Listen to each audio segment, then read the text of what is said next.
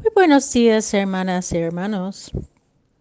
Hoy, lunes de la semana 15 del tiempo ordinario, la primera lectura es del libro de Éxodo, capítulo 1, versículos 8 a 14 y 22, y el Evangelio según San Mateo, capítulo 10, versículo 34 eh, al capítulo 11, versículo 20.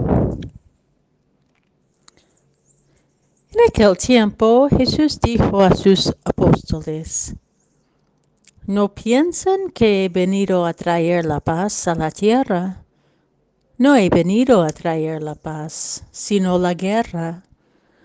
He venido a enfrentar al hijo con su padre, a la hija con su madre, a la niera con su suegra, a los y los enemigos de cada uno serán los de su propia familia. El que ama a su padre o a su madre más que a mí, no es digno de mí. El que ama a su hijo o a su hija más que a mí, no es digno de mí. Y el que no toma su cruz y me sigue, no es digno de mí. El que salva, el que salve a su vida, la perderá, y el que la pierda por mí, la salvará. Quien los recibe a ustedes, me recibe a mí, y quien me recibe a mí, recibe el que me ha enviado. El que recibe a un profeta, por ser profeta, recibirá compensa de profeta. El que recibe a un justo por ser justo, recibirá compensa, recompensa de justo. Quien diere, aunque sea más, aunque no sea más que un vaso de agua fría a uno de estos pequeños, por ser discípulo mío, yo les aseguro que no perderá su recompensa. Cuando acabó de dar instrucciones a sus doce discípulos, Jesús partió de allí para enseñar y predicar en otras ciudades. Esta serie de proverbios de Jesús nos interpela y muchas veces pasamos de largo de la invitación de contemplarlos.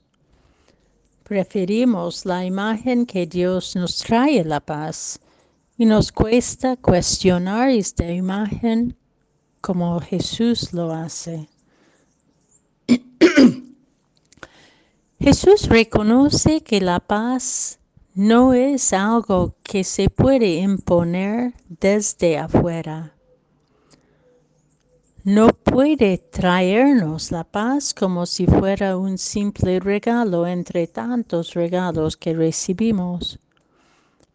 La paz es el fruto de un largo proceso y un duro trabajo. Es hacia este fruto que Jesús nos orienta, pues es Jesús que siembra la semilla que lleva a ser paz y nos enseña a cuidarla para que crezca. Sin embargo, Jesús no es ingenuo.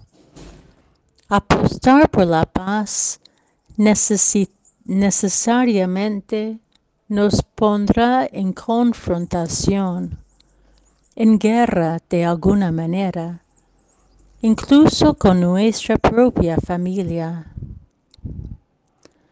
A la medida en que crece la paz interior, se ve iluminados, se ve iluminadas las fuerzas opuestas, el egoísmo, la competitividad, la codicia, el rencor, el poder posesivo que manipula el amor y el tejido íntimo de nuestras relaciones.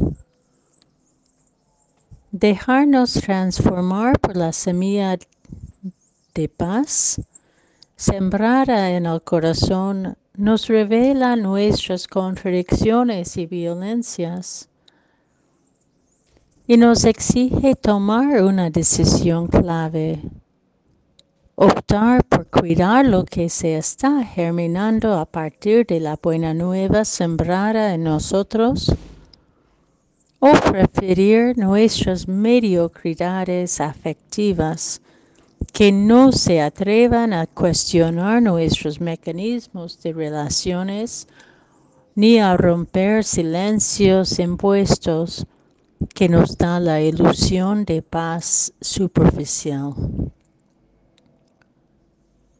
Jesús nos interpela hoy porque vivimos en contextos confusos sumamente violentos, pero encubiertos con discursos y actitudes que no nos ayudan a apostar por una paz verdadera, pues la paz es fruto del trabajo de la justicia que apunta a reparar brechas en nuestras relaciones. La paz es fruto del trabajo de la reconciliación que apunta a restaurar rupturas de relación, a reconocer mutuamente nuestras fragilidades y pecados. La paz es fruto de la humildad y la sinceridad de corazón que suena con otra humanidad, que no excluye ni oprime ni evade responsabilidades de cuidado mutuo. La paz es fruto de la sencillez de vida, capaz de reconocer y recibir al otro y la, la otra en sus pobrezas, necesidades y potencialidades. Aquel que es profeta, justo y mensajero de paz.